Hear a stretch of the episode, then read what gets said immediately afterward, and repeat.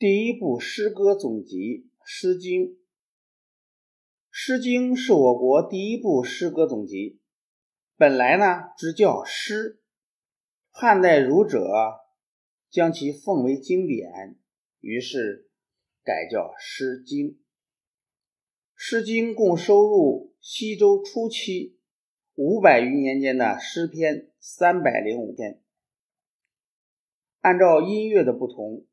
作品分为风、雅、颂三大类，在这个按音乐关系划分的诗歌世界里，展现了久远的年代里我们的祖先关于政治风波、春耕秋获、男女情爱的悲欢哀乐。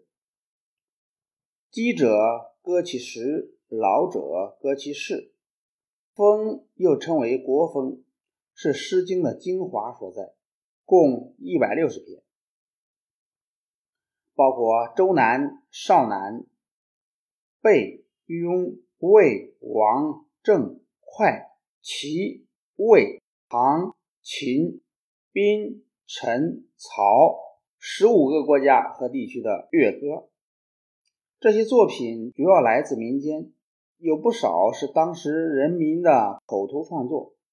因此，比较直接地反映了下层民众的思想、感情和愿望。诗歌中对黑暗世道的怨恨十分强烈，对不公正现实的讽刺也非常尖锐，具有彻底的批判精神。如《魏风硕书》中，诗人把奴隶主直呼为贪而为人的大老鼠；在《雍风相属》中，诗人痛骂统治阶级的无耻淫乱，在《魏风伐禅》中，诗人辛辣的讽刺剥削者无偿占有劳动成果的贪婪。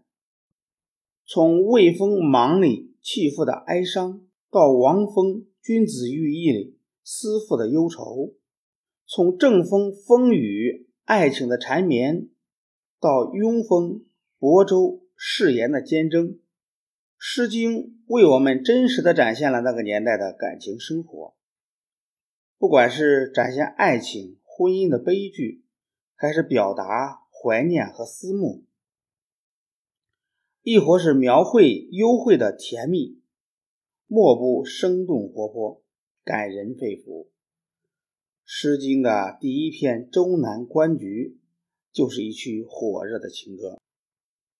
关关雎鸠，在河之洲。窈窕淑女，君子好逑。这是流传千古的名篇。诗人以河舟上雌雄和鸣的雎鸠起兴，写一个男子对一个采荇菜的美丽姑娘的单恋。此篇尽管被后世的学者硬加上了纲纪与王教的帽子，但这热烈而坦率的恋曲。却在千年后仍然回响在时空中。雅是指周王朝直接统治地区的音乐，共一百零五篇，分为大雅、小雅，多数是朝廷官吏和公卿大夫的作品，但也有大量针砭时弊、怨世忧时的作品，如小雅项伯痛骂了朝廷中的奸佞小人。小雅十月之交，通过自然灾异而警告了当权者；大雅荡，则以商朝的覆灭给最高统治者周王敲响了警钟。这些诗篇对社会现实的揭露，对于政治的关注，都启迪了后代文学的现实批判精神。颂是贵族在宗庙中祭祀鬼神和赞美祖先统治者功德的乐曲。共四十篇，分为周颂、鲁颂和商颂。其中，周颂是周王时的宗庙祭祀诗，除了单纯歌颂祖先功德外，还有一部分与春夏之际向神祈求丰年，或秋冬之际酬谢神的乐歌。从中可以看到西周初期农业生产的情况。总之。《诗经》从多方面反映了那个时代的丰富多彩的现实生活，反映了各阶层人民的喜怒哀乐。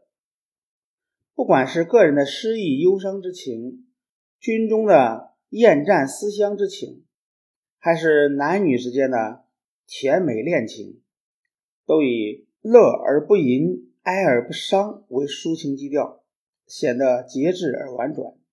总体上形成了委婉曲折、气质隽永的特点，深刻地影响了中国诗歌以含蓄为美的审美精神。